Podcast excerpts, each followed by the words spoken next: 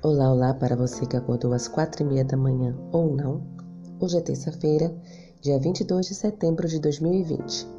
O título da nossa lição de hoje é Paulo, o instrumento escolhido por Deus. Quando Paulo aceitou a Cristo, sua vida mudou radicalmente. Cristo lhe deu um novo futuro, o tirou da sua zona de conforto e o levou a experiências que ele jamais tinha imaginado. Mediante o Espírito Santo, o apóstolo proclamou a palavra de Deus para milhares no mundo mediterrâneo.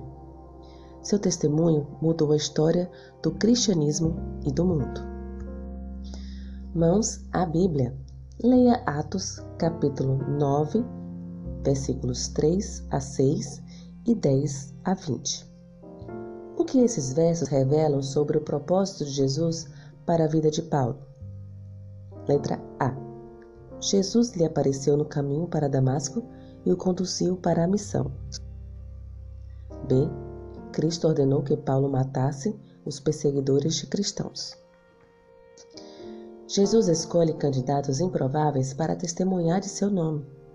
Pense nos endemoniados, a mulher samaritana, a prostituta, o coletor de impostos, os pescadores e agora o feroz perseguidor.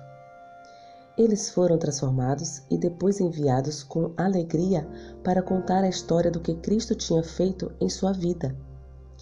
Eles nunca se cansavam de contar a história.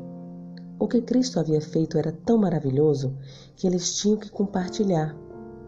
Não podiam ficar calados. Mãos à Bíblia novamente. Compare Atos, capítulo 28, versículos 28 a 31 e em 2 Timóteo, capítulo 4, versículos 5 a 8. Quais são os indícios de que Paulo nunca hesitou em dar a vida a Cristo no ministério de ganhar pessoas? Enquanto estava em prisão domiciliar em Roma, Paulo afirmou que a salvação de Deus foi enviada aos gentios e eles a ouvirão.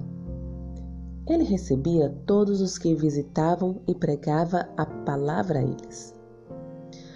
Ao fim de sua vida, pediu a Timóteo que fizesse a obra de um evangelista e disse de si mesmo: Combati o bom combate, completei a carreira, guardei a fé. Segundo Timóteo, capítulo 4, versículo 7. Ainda que nosso chamado não seja dramático como a de Paulo, Deus está nos convocando para participar de sua obra de mudar o mundo.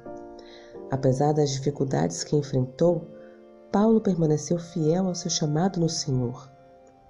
A história desse ex-perseguidor dos fiéis, que se tornou o defensor mais influente e importante da fé cristã, é um poderoso testemunho do que Deus faz por alguém que dedica a vida à sua obra. O que Deus o chamou para fazer? Você está cumprindo esse chamado? Pense bem. Que o Senhor te abençoe. Um bom dia.